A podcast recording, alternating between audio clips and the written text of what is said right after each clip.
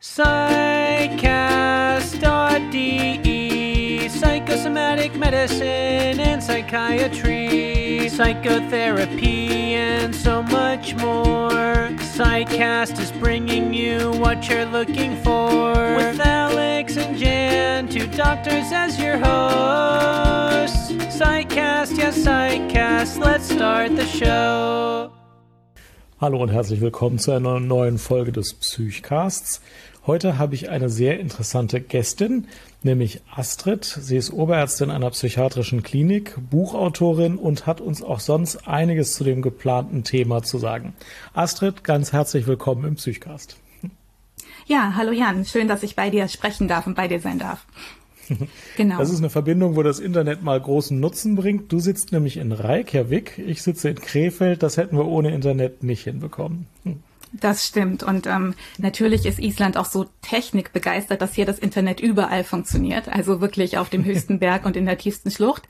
Ähm, Genau, ja, ich arbeite seit zwei Jahren jetzt in Reykjavik, habe mich ähm, während Covid entschieden, aus verschiedenen Gründen Deutschland zu verlassen und ähm, bin hier sehr zufrieden. Ich bin äh, in einem Team für affektive Störungen tätig und ähm, auch im Bereich therapieresistente Depressionen. Und ähm, das ist auch so mein Bereich, in dem ich am liebsten arbeite. Ähm, auch deshalb, weil ich selber auch von einer bipolaren Störung betroffen bin. Und ähm, über diese Doppelrolle als Psychiaterin und selbst Betroffene habe ich ein Buch veröffentlicht oder geschrieben, das jetzt im Februar ähm, veröffentlicht worden ist. Das heißt, wir fliegen hoch, wir fallen tief.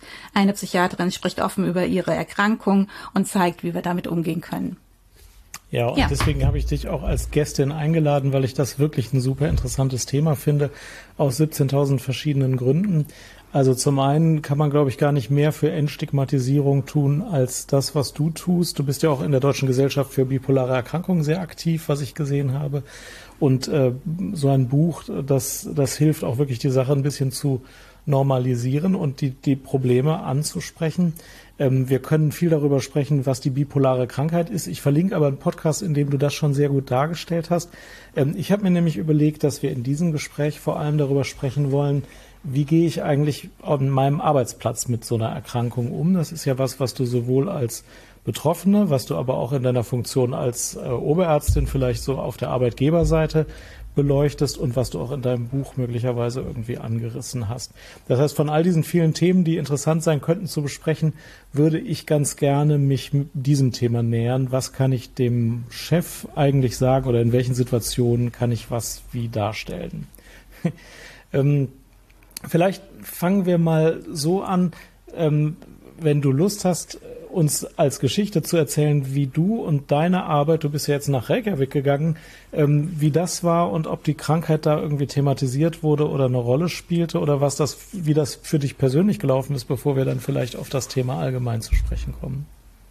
Hm, also ich ähm, für mich war klar, wenn ich diesen Schritt mache, wenn ich auswandere, ähm, dass ich auf jeden Fall direkt und gleich sage, ich habe eine bipolare Störung. Es gibt gewisse Dinge, die ich nicht tun kann, ohne meine Gesundheit zu gefährden, sprich zum Beispiel Nachtdienste, aber auch Wochenenddienste.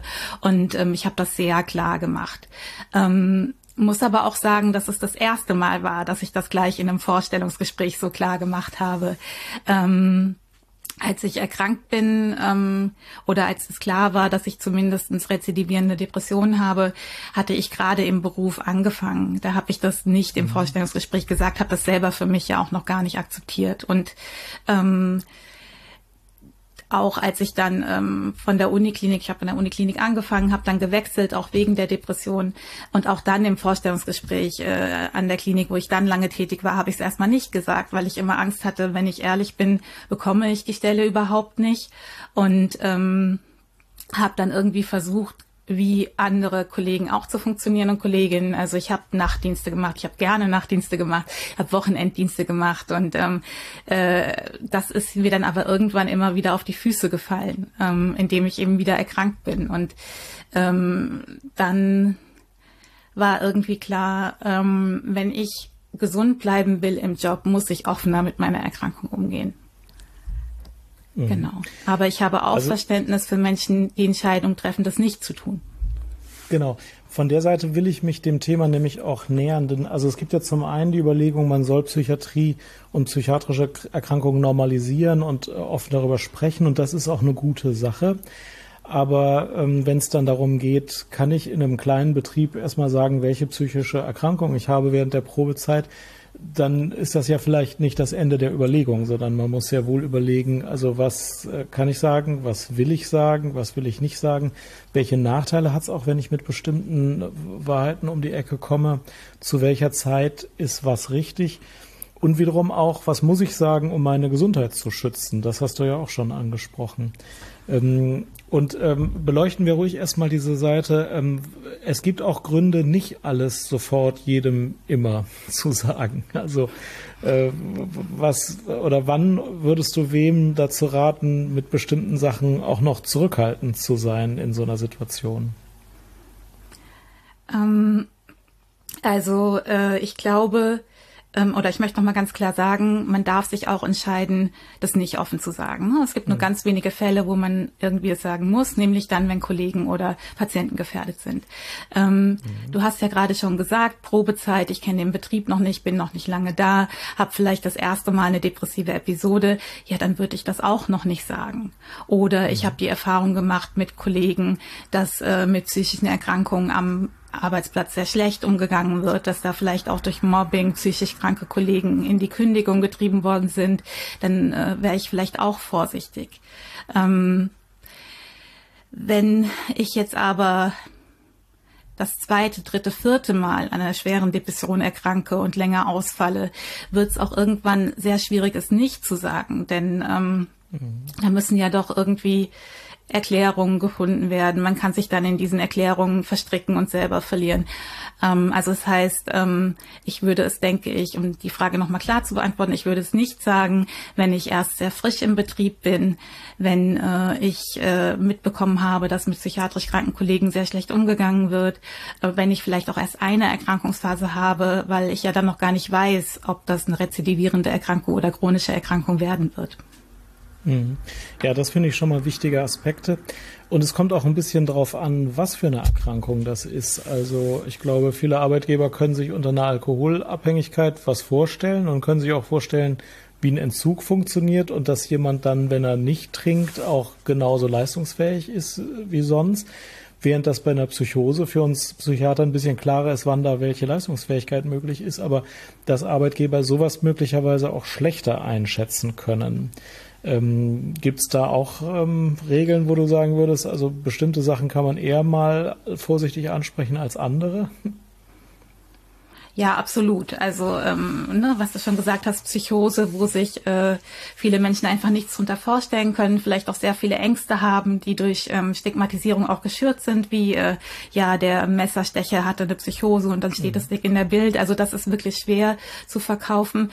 Ähm, wir haben oft äh, mit unseren Patienten besprochen, ähm, vielleicht doch eher so Begriffe zu verwenden, die auch geläufig sind, zum Beispiel ja. psychische Krise oder Burnout ist ja auch, äh, wird ja auch akzeptiert und ähm, haben damit eigentlich ja. ähm, die besseren Erfahrungen gemacht, außer wenn es wirklich so war, dass die Betroffenen sehr gut in den Betrieb integriert waren und dann auch die Möglichkeit bekommen haben zu erklären, was da jetzt eigentlich passiert ist und was da gerade vorliegt. Mhm. Und die Betriebsgröße ist auch ein Punkt. Also ich habe die Erfahrung gemacht, solche sehr großen Betriebe mit 500 Mitarbeitern oder mehr, die gehen auch professionell selbst mit den schwereren oder unbekannteren Krankheiten um. Während ein Handwerksbetrieb mit drei Mann, da sagt sich der Chef manchmal, gut, äh, ich habe nichts gegen die Mitarbeiterinnen und Mitarbeiter, aber wenn die oder der jetzt ausfällt, dann kriege ich ein existenzielles Problem das muss man auch irgendwie berücksichtigen. Wie ist der Betrieb im Moment aufgestellt? Das gehört einfach zur Realität, also ob man es will oder nicht. Mhm. Absolut, ne? Ja. Also größere Betriebe haben ja dann auch vielleicht ein Gesundheitsmanagement und ein Wiedereingliederungsmanagement und eine Schwerbehindertenvertretung, die sich dann eben in diesem Bereich schon gut auskennen und auch gut unterstützen können. Während ja, wie du sagst, ein Drei-Mann-Betrieb und jemand ist immer wieder krank und fällt lange aus, ähm, dann kann es durchaus auch schon mal ähm, zu einer Betriebs-, äh, zu einer personenbedingten Kündigung aufgrund der Erkrankung kommen, was in äh, größeren ja. Mhm. Betrieben eher weniger passiert. Mhm. Das ist sowieso so eine Sache, über die man meistens nicht ganz sicher ist. Also wenn ich einfach mal eine, eine, Lungenentzündung kriege und drei Wochen krank bin, dann kann ich in Deutschland nicht so gut krankheitsbedingt gekündigt werden. Also eigentlich nicht. Also da gibt's schon genügend sicheren Schutz. Wir sind jetzt nicht in Amerika, wo man dann gleich rausfliegt. Aber ähm, chronische Krankheiten mit viel Ausfallzeiten können tatsächlich zu einer Kündigung führen. Also da kennst du dich besser aus als ich. Deswegen erklär uns das gerne nochmal, wie da eigentlich die Lage ist. Also gerne in Deutschland. Also. In Deutschland. Also es ist gar nicht so einfach, das rauszufinden und ich habe tatsächlich auch widersprüchliche Sachen gefunden. Mhm. Aber es ist so, dass ähm, wohl, wenn die Betriebe klein sind, äh, die mhm. Erkrankung den Betriebsablauf erheblich stört und prognostisch keine Besserung zu erwarten ist in den nächsten 24 mhm. Monaten, dann können Betriebs, äh, nein, Entschuldigung, Personen, äh, personenbedingte Kündigungen erfolgen. Ähm, und da muss mhm. es auch keine Abmahnung geben, wenn man davon ausgeht, dass die Krankheit nicht besser wird. Und ähm, bei den personenbedingten Kündigungen ist der Hauptkündigungsgrund tatsächlich äh, die Krankheit. Ja, mhm, okay, also das muss man schon wissen. Ähm, wo kann man sich denn beraten lassen, wenn man jetzt nicht weiß, wie man vorgehen will? Also wer könnte einem beraten und wenn man auf den Betrieb zugeht, mit welchen Stellen spricht man denn sowas? Äh, wie wäre denn da ein Weg, wenn man beispielsweise in einem größeren Betrieb äh, arbeitet und eine Krankheit hat? Mhm. Also größere Betriebe haben sehr oft dieses Gesundheitsmanagement, da geht es um Gesundheitsförderung oder eben das Wiedereingliederungsmanagement. Das sind mögliche ähm, Ansprechpartner, aber auch zum Beispiel der Betriebsrat oder auch ähm, der ähm, Betriebsarzt, die Arbeitsmedizin in größeren Betrieben oder auch wenn es jetzt ein kleiner Betrieb ist und ich dort keinen Ansprechpartner habe, ähm, äh, Vereine wie der VDK ähm, mhm. also öffentliche ähm, Vereine, wo man Mitglied werden kann, ähm, oder natürlich auch die Hausärzte, Psychotherapeuten, Psychologen. Auch dort kann man natürlich besprechen, äh, will ich, wie will ich mit meiner Diagnose umgehen, will ich das sagen, wenn ich das sage, wie kann ich das am besten sagen, was ist da für mich wichtig. Mhm. Und okay. ähm, gerade bei wiederkehrenden Erkrankungen tatsächlich auch die Frage, ähm, beantrage ich einen Schwerbehindertenausweis, denn in dem Moment, wo eine Schwerbehinderung besteht, sind natürlich äh, die, ist der Schutz für die Betroffenen einfach viel, viel größer. Ja, der Kündigungsschutz ist größer und die äh, Verpflichtung zu unterstützen und einen passenden Arbeitsplatz zu suchen und sowas, das ist auch größer. Ne? Mhm. Genau, und wenn also es geht dann darum, eben in, Entschuldigung. Bitte. Es geht dann, Also es geht dann darum, sozusagen, es nennt sich leidensgerechter Arbeitsplatz. Das heißt, am Arbeitsplatz müssen ähm, Veränderungen vorgenommen werden, sodass äh, der Betroffene auch weiterhin arbeiten kann, trotz seiner Behinderung. Genau, und den kann man auch beantragen, ohne dass der Arbeitgeber das mitbekommt. Ähm, wenn man äh, neu eingestellt wird und einen äh, solchen ähm, Ausweis hat, dann muss man es, glaube ich, sagen, oder? Wie ist das nochmal? Nein, muss man, muss man, muss nicht. man nicht sagen, dass man schwer ich, Nee, nee, muss man nicht tatsächlich. Und ich habe äh, eine Kollegin, die wirklich äh, das ähm, sagt immer knallhart, ich, äh, wenn die Probezeit rum ist, nach den sechs Wochen zeige ich denen meinen Behindertenausweis. Ah, ja. Also man hat keine Verpflichtung, das zu sagen. Gut, ja, okay, ja, das ist gut. Ähm, ja. Macht aber manchmal Sinn, weil Schwerbehinderte ja auch bevorzugt eingestellt werden. Genau, weil bestimmte Unternehmen auch bestimmte Mindestquoten einhalten müssen und manchmal ganz froh sind, wenn sie der Quote näher kommen durch eine Einstellung, die auch sonst gut ist. Ja, ja. Mhm. Und du hast eben ja auch schon angesprochen, in manchen Punkten ist es aber gesetzlich erforderlich oder jedenfalls für mich total wichtig, dass ich es dann auch anspreche. Ähm, zum Beispiel, damit ich Rahmenbedingungen schaffe, die meiner Krankheit auch irgendwie gerecht werden. Und im, im Fall der, der Arbeit im Gesundheitswesen ist tatsächlich der, der Nachtdienst ja eine, ein Thema, das wirklich äh, einen Gesundheitsnutzen bringen kann. Ähm, was sind denn so typische Bereiche, wo es hilft, das dann irgendwann doch mal anzusprechen mit dem Arbeitgeber? Ja, das Wichtigste hast du eigentlich schon gesagt, die Dienste und ähm, vielleicht auch äh, die Arbeitsbelastung. Also ähm, äh, an meiner letzten Arbeitsstelle in Deutschland war es auch so, dass ich keine Dienste gemacht habe und es war aber auch so, dass ich nicht herangezogen bin worden bin für Vertretungen auf anderen Stationen. Also es waren mhm. bestimmte Mehrarbeit, Zusatzarbeit musste ich nicht leisten und das hat sicher dazu beigetragen, dass ich dort auch lange stabil arbeiten konnte. Ja, und ähm, mit den Nachtdiensten ist es auch so, dass wir ähm, als selbstbetroffene Profis in der DGBS auch den Kolleginnen und Kollegen wirklich raten, sich äh, dafür einen Attest zu besorgen. Aber auch das heißt nicht, dass man die Diagnose offenlegen muss. Also der Hausarzt stellt das Attest, das wird mit dem ähm, Arbeitsmediziner dann besprochen und er leitet es dann an die Chefetage weiter, aber ohne Diagnose, sondern lediglich mit dieser Einschränkung, dass Nachtdienste gerade nicht möglich sind. Ah ja, sehr interessant. Es gibt also eine ganze Sektion selbst betroffene Profis. Erzähl mal ein bisschen davon. Ich habe davon noch gar nicht gehört. ja, ähm, 2014 war das so, dass wir das erste Mal sozusagen in Erscheinung getreten sind. Es gab auf der Jahrestagung der Deutschen Gesellschaft für bipolare Störungen ein Symposium zum Thema ähm, zwischen einen Stühlen selbstbetroffene Therapeutinnen berichten. Und ähm, im Anschluss war, äh, oder es war so, wir hatten unsere Vorträge gehalten und im Anschluss war eine ganz lebhafte Diskussion und es haben sich wirklich mein Mann meint immer, ich verdrehe das in der, Erinnerung, in der Erinnerung ein bisschen, aber es haben sich wirklich bestimmt 10, 15 Leute gemeldet und gesagt, ich bin auch, ich habe auch eine bipolar, bipolare Störung und ähm, ich bin auch im Gesundheitswesen tätig. Und im Anschluss an dieses Symposium haben wir uns dann entschieden, diese Arbeitsgruppe zu gründen und machen seitdem ähm, Telefonberatung, Mailberatung von anderen Betroffenen, ähm, haben ein paar Beiträge gemacht, zum Beispiel auf dem DGPPN-Kongress, ähm, machen ganz viel Antistigma-Arbeit. Sind 2019 sind wir ausgezeichnet worden mit dem Antistigma-Preis der DGPPN.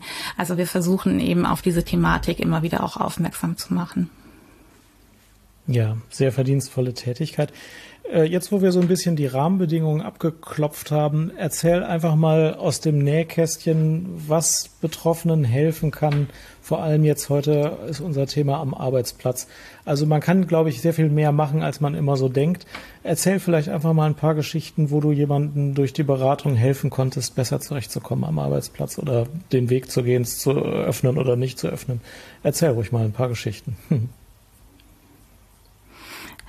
Ein paar Geschichten. Ähm, ich glaube, was immer ein ganz großes Thema ist, ist ähm, die Selbststigmatisierung, also so sich selber in Frage zu stellen, sich selber in Frage zu stellen, ähm, ob man als Arzt oder Ärztin ähm, überhaupt noch arbeiten kann, wenn man eine solche Diagnose hat. Und ähm, das ist auch so der erste Schritt, ähm, bevor es möglich ist, sich mit einer Diagnose öffentlich zu machen. Also ich glaube, erst muss so eine gewisse Selbstakzeptanz da sein. Und ähm, wir besprechen in den Beratungen schon oft gerade dieses Thema. Sag es meinem Chef, sag es meinem Chef nicht und oder meiner Chefin. Ähm, und was ich wirklich äh, aus der Erfahrung jetzt sagen kann, ist, dass die allermeisten, die sich dann geöffnet haben, haben positive Erfahrungen gemacht. Also ähm, ich habe jetzt von niemanden aus unserer Beratung gehört, dass er sich irgendwie geöffnet hätte, geoutet hätte und äh, dann irgendwie entlassen worden ist oder rausgemobbt worden ist. Das ähm, also diese Entscheidung, ich öffne mich in einem vertraulichen Gespräch meinem Chef, meiner Chefin oder auch erstmal meinem Oberarzt, meiner Oberärztin, ähm, führt eigentlich dazu, dass mehr Verständnis da ist. Weil ähm, vorher vielleicht schon mal die Frage da war, okay, ähm, warum arbeitet der heute so unkonzentriert oder warum ist sie heute so aufgeregt? Und wenn man dann weiß, okay, da ist eine bipolare Störung drunter, kann man Symptome ein bisschen besser einordnen und kann man auch Fehlzeiten ein bisschen besser einordnen. Ähm, das heißt, die aller, allermeisten, ähm, die mit uns in Kontakt waren und sich dann geöffnet haben, haben gute Erfahrungen gemacht. Ja. Ähm, Darf ja. ich nochmal zum ersten Schritt fragen? Also sich selber erstmal klar machen, ich bin krank und ich kann trotzdem als Ärztin gute Arbeit machen. Das erscheint mir sehr ähm, wichtig als erster Schritt. Und äh, Ärztin oder Arzt ist ja nur einer von vielen Berufen, wo man Verantwortung hat und wo man sich das selber erstmal klar machen kann, dass man auch weiter arbeiten darf. Erzähl ruhig nochmal was dazu, weil ich kann mir vorstellen, dass das einem gar nicht so leicht fällt. Mhm, ähm, also ich glaube, da gehen wir nochmal wirklich zurück zu dem Arztbild und ich benutze jetzt äh, bewusst mhm. die männliche Form. Also der Arzt ist unverwundbar, ähm, Stress macht ihm nichts aus, Nachtdienste ähm, macht man gerne mit einem Lächeln. Da gibt's ja gerade so eine ganz böse Kampagne, die so zeigt, ja, ich mache die Nachtdienst und ich mache das, weil mir, mir das Lächeln und das gute Gespräch wichtig ist und reicht. Und ähm, so sind wir ja sozialisiert. Also das haben wir gelernt in unserem Studium. Ähm, das lernen wir auch immer noch an unseren Kliniken. Und ähm, dann zu merken, ähm, ich kann das nicht mehr ich kann, ich kann einfach nicht mehr drei Nachtdienste die Woche machen oder ich kann einfach nicht mehr jedes zweite Wochenende vor Ort sein. Ähm, das ist ja erstmal ähm, ganz schwierig, das dann für sich selber anzunehmen. Und ähm, ähm, ich glaube, was wirklich dann hilft, ist tatsächlich der Austausch mit Menschen, denen es ähnlich geht. Also zum Beispiel die selbstbetroffenen Profis wirklich zu sehen, okay, ich bin nicht die Einzige, ich bin nicht alleine mit dieser Problematik. Ähm, Im ähm, angelsächsischen Bereich, in, äh, gerade in ähm, UK, gibt es diese Bewegung der selbstbetroffenen Profis oder Professionals with Lived Experience schon viel länger und ähm, die sind da sehr, sehr aktiv. Also es ist auch nicht ein deutsches Phänomen, es gibt auch äh, bipolare Ärzte in anderen Bereichen. Also erstmal diese Gemeinschaftlichkeit einfach so was suchen, um sich nicht so alleine zu fühlen. Und auch deshalb sind die Gespräche mit zum Beispiel Betriebsrat oder Schwerbehindertenvertretung an Kliniken wichtig, weil man auch dann merkt, ich bin auch an der Klinik nicht alleine. Hier gibt's auch noch andere, die psychische Erkrankungen haben und trotzdem gute Arbeit leisten. Und mhm. was für mich persönlich ganz wichtig war und was auch ähm, für ganz viele andere selbstbetroffene Profis ganz wichtig ist, ist ähm, äh, tatsächlich in dieser Selbstakzeptanz ähm, das Buch von Kay Redfield Jamison ähm, meine unruhige Seele, in Unquiet Mind, wo sie eben schon vor vielen, vielen Jahren als Professorin für klinische Psychologie und als Autorin des Standardwerks über manisch-depressive Erkrankungen über ihre eigene bipolare Störung schreibt. Und ich glaube, dieses dieses äh, Verstehen, ich bin nicht alleine und bei den anderen auch sehen, die können gute Arbeit leisten, obwohl sie jetzt auch eine psychische Erkrankung haben. Ich glaube, das ist unglaublich wichtig. Mhm. Ja. Okay, das, ich war ja nochmal zum ersten Schritt zurückgegangen, weil mich das interessiert. Und du hattest aber schon das zweite gesagt, nämlich, dass diejenigen, die du berätst, ähm, wenn sie das dann unter den passenden Rahmenbedingungen, die wir eben angesprochen haben, dem Arbeitgeber sagen, dass das gar nicht so eine Katastrophe ist, wie man sich vielleicht vorher vorstellt, sondern dass dann tatsächlich reale Hilfen auch in Gang gesetzt werden können, wie zum Beispiel kein Nachtdienst und bestimmte andere Sachen. Erzähl auch nochmal davon äh, ausführlich. Ja, ähm, also es ist, ähm, ich gehe nochmal zurück zu diesem leidensgerechten Arbeitsplatz, weil das ist eigentlich der Stichpunkt. Also mhm. insbesondere dann, wenn eine Schwerbehinderung vorliegt oder die sogenannte Gleichstellung, also wenn ähm, ab einem gewissen Prozentgrad der Behinderung habe ich das Anrecht auf einen leistungsgerechten, äh, leidensgerechten Arbeitsplatz. Ähm, das äh, kann zum Beispiel ähm, beim Tinnitus ähm, äh, kein Großraumbüro oder solche Sachen. Also je nach Erkrankung und je nach Diagnose können dort unterschiedliche Dinge ähm, einfach entwickelt werden. Und ähm, ähm, das kann auch zum Beispiel wenn wir jetzt bei psychischen Erkrankungen sind, ähm, dass äh, wenn jetzt, ja, also es war zum Beispiel so, dass ich dann auch ähm, darum gebeten habe, sozusagen auf einer ruhigeren Station eingesetzt zu werden, nicht äh, auf der Akutstation zum Beispiel. Und ähm, das dem wurde dann auch entsprochen. Also ich war dann ganz viele Jahre in der Tagesklinik, das auf eine andere Art und Weise anstrengend ist, aber ich war eben aus diesem Akut und immer neue Patienten und vor allem aus diesem nicht planbaren war ich ein Stück weit raus. Und ähm, äh, wenn meine Diagnose nicht offen gewesen wäre, ähm, ich glaube, dann hätte ich zwar auch sagen können, ich darf nicht so viel Stress haben, aber indem es offen war, war es eben für die anderen einfach auch verständlicher, dass das jetzt für mich wichtig ist. Und ähm, so, ja, ich, ähm, genau, oder ich äh, habe ja ähm, auch noch eine somatische Diagnose. Ich habe ja auch Multiple Sklerose und da war es zum Beispiel so, dass ähm, ich dann ähm, ein Klimagerät im Arbeitsplatz hatte, damit es nicht zu, zu warm wird und ich dann nicht mehr arbeiten kann ähm, oder eben gewisse Sachen am Bildschirm, dass wegen der Sehstörung, dass gewisse Sachen größer sind. Also je nach Diagnose wird dann wirklich mit den Betroffenen gemeinsam geschaut, was kann getan werden, um die Arbeitsfähigkeit zu erhalten und zu verbessern und auch die Situation der Betroffenen zu verbessern. Ja, äh, und ich will nochmal die Perspektive des Arbeitgebers vielleicht reinbringen. Nicht, dass ich jetzt nur als Arbeitgeber arbeiten würde, aber manchmal stehe ich auch auf dieser Seite des Tisches. Und für Arbeitgeber ist es, glaube ich, manchmal oder auch häufig so, ähm, die versuchen wirklich den Leuten Unterstützung zukommen zu lassen im Rahmen der, der Erkrankung. Aber man muss ja das Spielfeld sehen, also zum Beispiel die Nachtdienste. Da gibt's Kliniken, da sind die Nachtdienste schwer zu besetzen und man muss irgendwie den Druck aufrechterhalten, dass die Leute sich untereinander die Nachtdienste verteilen. Das ist ja nun so. Äh, und da kann man auch nicht sagen, ja, also ich nehme jetzt einem den Druck weg, dem anderen aber nicht, weil ich das jetzt gerne mal machen möchte. Sonst verteilen sich diese Nachtdienste nicht. Da darf man ins Spiel nicht eingreifen. Aber wenn man eine Diag also nicht mal eine Diagnose hat, wenn man einen Attest hat, auf dem steht, äh, dieser Mitarbeiter darf jetzt für drei Jahre nicht an Nachtdiensten teilnehmen, dann ist es für den Arbeitgeber ja gar kein Problem. Dann ist ja klar, dass das gerecht und richtig und gut ist. Und Arbeitgeber, die stört das gar nicht. Dann sind halt nicht N-Leute für die Nachtdienstverteilung, sondern N-1 zuständig. Und das ist für den Arbeitgeber überhaupt nicht schlimm. Er braucht nur relativ klare Strukturen. Er kann das nicht irgendwie willkürlich oder durch Gerüchte oder so halb auf dem Flur machen. Wenn er aber klare Regelbedingungen hat, ist es für Arbeitgeber, also wenn es ein halbwegs größerer Arbeitgeber ist, oft überhaupt gar kein Problem, auch Unterstützung an Land zu bringen. Und das kann eben auch ein Vorteil sein, wenn man über ein betriebliches Eingliederungsmanagement äh, und so ein Attest äh, Klarheit schafft. Ja, absolut, ja. Hm.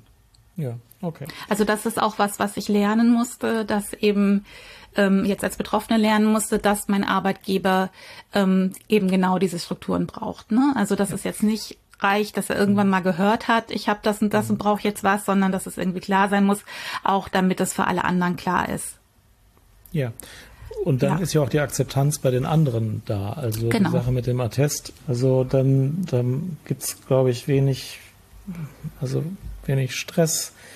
Also wenig, also es geht nur, nur so mit der Klarheit. Das ist auch meine Erfahrung jetzt von, von dieser Seite der Sache. Ja, okay. Erzähl uns noch ein bisschen was, was, was du immer wieder als wichtig wahrnimmst in diesem Prozess. Das ist sehr hilfreich, was du uns erzählst. Ja, also ich glaube, was ähm, wichtig ist, sich zu vergewärtigen, ist, dass wir im Moment in einer Zeit leben, wo Fachkräfte nicht nur im Gesundheitswesen, sondern auch insgesamt auf dem Arbeitsmarkt ganz, ganz dringend gesucht werden und wo eigentlich überall Stellen offen sind. Und ähm, äh, ich denke, dass äh, es wirklich nur ganz wenige Fälle gibt, wo tatsächlich ähm, Fachkräfte im Gesundheitswesen aus Krankheitsgründen gekündigt werden. Und das ist ja auch eine Sicherheit, die man vielleicht so vor 10 oder 20 Jahren noch nicht hatte. Ähm, ich finde, das ist ein wichtiger Aspekt. Und ich glaube, es ist auch wichtig zu schauen, was für Feedback kriege ich denn vielleicht von meinen Patienten, von meinen Kollegen, von meinen Kolleginnen? Ist das denn wirklich, hat sich das verändert, seit ich aus der Depression wieder da bin? Oder ist das vielleicht genauso? Ähm, arbeite ich wirklich schlechter? Bin ich wirklich langsamer? Ich glaube, ganz viel passiert einfach in unseren Gedankenkonstrukten und es entspricht überhaupt gar nicht ähm, der Realität. Also ähm, bei mir persönlich war das so, dass ich nach der Manie erstmal ähm, mich ganz furchtbar geschämt habe für alles das, was ich gemacht habe. Also ähm, ja, ich hatte wirklich eine ähm, full-blown Typ 1 Money mit äh, Geldausgaben, äh, ähm, riskanten Sachen, Drogen und so weiter. Also es war wirklich alles dabei und das hatten natürlich auch gehörig Menschen mitgekriegt. Und ähm, ich habe mich dann danach erstmal unglaublich geschämt. Aber was für mich so ein Erfolgserlebnis war, war, dass ich ein halbes Jahr später meine Facharztprüfung bestanden habe und dann eben so gemerkt habe, okay, ich kann es noch, es funktioniert noch. Also ähm, was ich sagen will, ist vielleicht sich trotzdem trauen, weiterzumachen und einfach zu schauen, ähm, stimmt denn das alles, was ich mir in meinem Kopf ausmale überhaupt? Das will ich nochmal fragen. Patientinnen und Patienten kriegen das ja auch mit. Du bist ja in der Öffentlichkeit. Äh, hast du da jemals was Negatives gehört oder gespürt? Ähm, tatsächlich nicht bisher. Kommt jetzt bestimmt, jetzt ist es ja noch öffentlicher, ähm, sondern auch da eher positiv. Also das ähm, ähm, Patienten zu mir gesagt haben, dass sie es toll finden, dass ich das, dass ich so offen darüber spreche, dass ich darüber berichte, gerade eben auch im Sinne der Entstigmatisierung und ähm, auch so, dass äh, ich ganz viel ähm, Post bekomme, E-Mails von Betroffenen, die dann gerne von mir behandelt werden würden und gerne von mir dann irgendwie einen Tipp haben möchten. Also da habe ich noch nichts Negatives erlebt. Ja, aber ähm, wird bestimmt auch mal kommen. Wird bestimmt auch mal kommen, aber ähm, um das Tausendfache überwiegt, dass ich finde, dass dein Mut, das auch öffentlich zu sagen, so wertvoll ist und ähm, ich finde das großartig, denn wir sind alle nur Menschen, wir können alle mal mit irgendwas krank werden und werden es früher oder später auch. Und dass wir uns trotzdem gegenseitig helfen, gesund zu werden. Und wenn du wieder gesund bist, du als Ärztin und der Patient, die Patientin als Patientin, äh, das ist das Beste, was man tun kann mit dieser Welt. Und äh, besser wird's nicht. Und dieses Arztbild vom unverletzlichen äh, Strahlemann, das ist halt auch nie richtig gewesen. Ähm, mhm. Wer sich davon nicht verabschieden kann, der muss es halt früher oder später tun. Also ich finde das total wertvoll, denn es ist so häufig, dass schwere oder nicht so schwere psychische oder körperliche Erkrankungen da sind und ähm, trotzdem sein Leben zu leben und seinen Beruf zu machen und Gutes zu tun und anderen zu helfen, das hinzukriegen, ist total viel wert. Und im Arzt- und Psychiaterbereich, das ist schon ein sensibler Bereich. Da könnte man auch jeden verstehen, der sagt, ich halte das für mich, das muss ich jetzt nicht an die äh, Öffentlichkeit tragen. Ähm, ja. Aber ich kann mir sehr gut vorstellen, dass du viele erreichst in diesem Bereich des Arbeitens und in anderen Bereichen, ähm, die sagen, mir gibt das auch Kraft, dass ich weiß, ich bin nicht die Einzige, die mit Krankheit oder Herausforderungen zu kämpfen hat. Also, denn das haben ja sehr viele Menschen. Mhm. Ich finde ja, danke schön. Ich, ich höre so oft, das ist so mutig. Und eigentlich finde ich schade, dass man so mutig sein muss, um, ne, also, dass es so mutig bewertet wird als mutig, wenn man über seine Erkrankung spricht. Ja, und kann ja. es nicht viel normaler sein, über seine Erkrankung oder zu sprechen?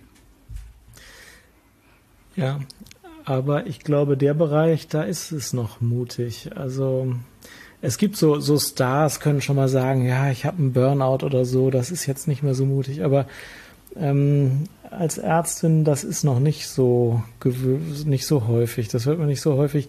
Es ist ja auch nicht schlimm und trotzdem muss man sich das vorher überlegen und wenn man es tut, es ist mutig und es ist gut, dass du es tust. Ähm, aber du hast recht, es sollte irgendwann mal weniger Mut verlangen, das zu tun. Ja. Naja. Zum Abschluss möchte ich dich eigentlich noch fragen und tu es auch, wie es denn ist, in Reykjavik zu arbeiten. Weil ich habe schon eine Kollegin aus Reykjavik. Nicht, dass ich sofort abwandern würde, aber erzähl mal, wie das ist, wenn man in Reykjavik arbeitet.